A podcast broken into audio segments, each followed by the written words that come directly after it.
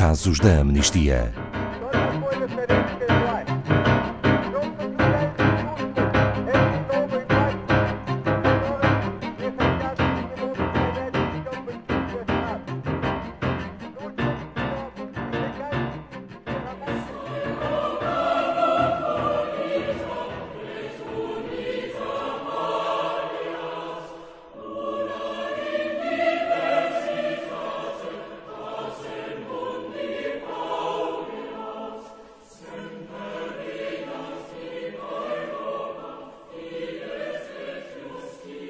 Nos últimos anos, a compaixão e a solidariedade têm sido criminalizadas na Europa.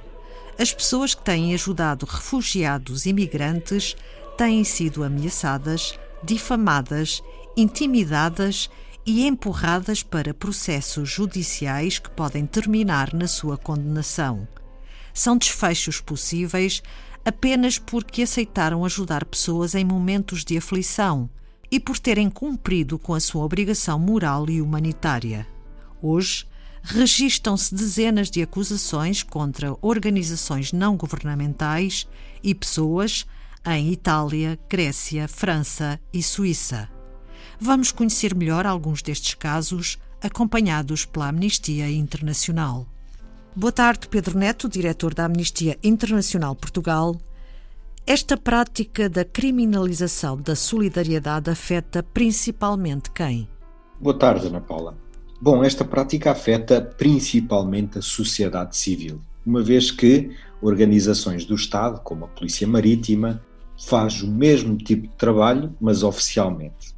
Mas a sociedade civil, as organizações, os indivíduos por toda a Europa são perseguidos por exercerem essa solidariedade. Este tipo de pessoas são uh, guias de montanha, padres, pensionistas, jovens, capitães de navios, as suas tripulações e muito mais. Voluntários. Estas pessoas estão ali para ajudar. Esta uh, criminalização da solidariedade afeta também quem é ajudado, os refugiados, os migrantes, as pessoas que ousaram ajudar outras pessoas a chegar a um porto seguro nesta tragédia da falta de mobilidade legal que leva as pessoas a tentarem a sorte arriscando a sua vida. Pedro Neto, concretamente, que tipo de ações estão a ser criminalizadas? São ações básicas que visam restaurar alguma dignidade e segurança a quem procura um futuro em segurança. A Amnistia documentou a criminalização de gestos tão simples como doações de comida, ou de chá quente, uh, ofertas de abrigo, boleias, tweets de solidariedade nas redes sociais, auxílio nas travessias de montanhas, transporte de crianças para uma estação da polícia, dar informações às pessoas sobre os seus direitos, salvar vidas no mar, que é uma obrigação do direito marítimo, entre outras muitas ações. E com que base legal é que estas pessoas são acusadas? Novamente, a Amnistia Internacional documentou várias acusações que advêm, sobretudo, do mau uso e da interpretação incorreta da legislação contra o tráfico de seres humanos e contra o terrorismo, mas que muitos governos, ideologicamente mais extremados, têm utilizado e tornado uma prática recorrente. Existem campanhas de difamação em curso, novas leis que são repressivas códigos de conduta que obrigam os navios a assinar e que atrasam os salvamentos no mar a outras embarcações em risco. Há investigações criminais a este tipo de pessoas de que acabámos de falar, que estão a tentar ajudar e a exercer solidariedade. São acusações infundadas, muitas vezes antecedidas de intimidação policial, de multas e proibições de entrar em determinados países. E o que acontecerá caso esta ajuda e apoio humanitário termine? Acontecerá o que já acontece e o que temos vindo a denunciar desde 2016. São mais de 50 mil pessoas, incluindo crianças, que foram interceptadas no mar pela Guarda Costeira da Líbia, no mar Mediterrâneo. Uma vez na Líbia, de novo na Líbia, são expostas a detenções arbitrárias, a tortura, a extorsão, a violações e documentamos até já casos em que estas pessoas são vendidas como escravas. Não há recursos para os salvamentos e estes recursos cada vez a diminuírem mais por parte do Estado e a sociedade civil cada vez mais impedida de compensar essa falta, leva também a um aumento da taxa de mortalidade no Mediterrâneo e isso já se verifica claramente se analisarmos os anos de 2018 e 2019.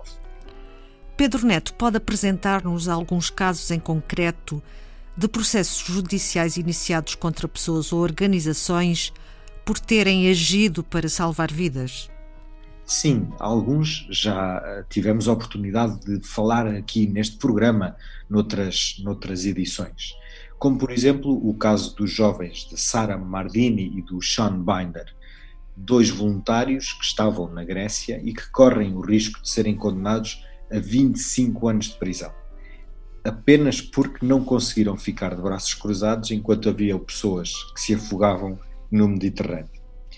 Cerca de 20 mil pessoas em Portugal já manifestaram a sua solidariedade para com eles e enviámos essas suas assinaturas e essas petições para as autoridades gregas temos também casos em França e até nos Estados Unidos da América de pessoas que foram também absolvidas já de todas as acusações de que eram alvo.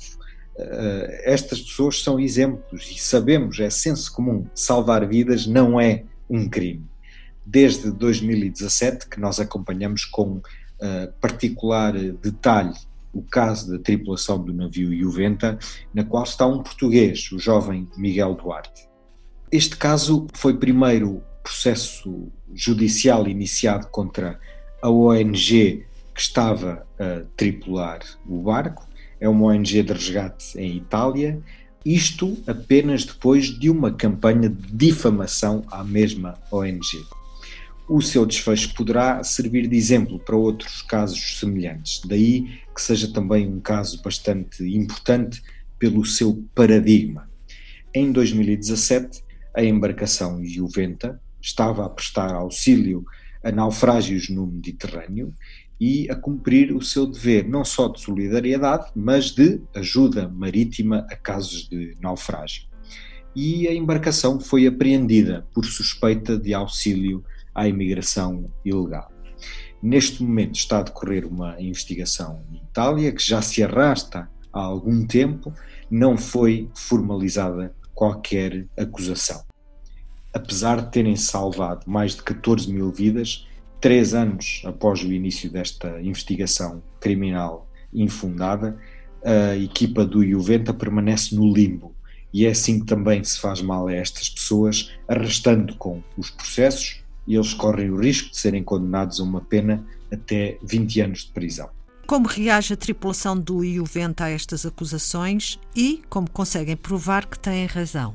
A tripulação nega todas as acusações. Eles, para além de terem cumprido apenas o que é a obrigação legal e moral e humanitária, cumpriram ainda também o direito do mar de salvar outras embarcações em perigo e esta investigação forense independente em que a Amnistia também participou e apoiou mostrou que claramente não há evidências de conluio entre a tripulação e os traficantes. É possível até consultar esta investigação no nosso site.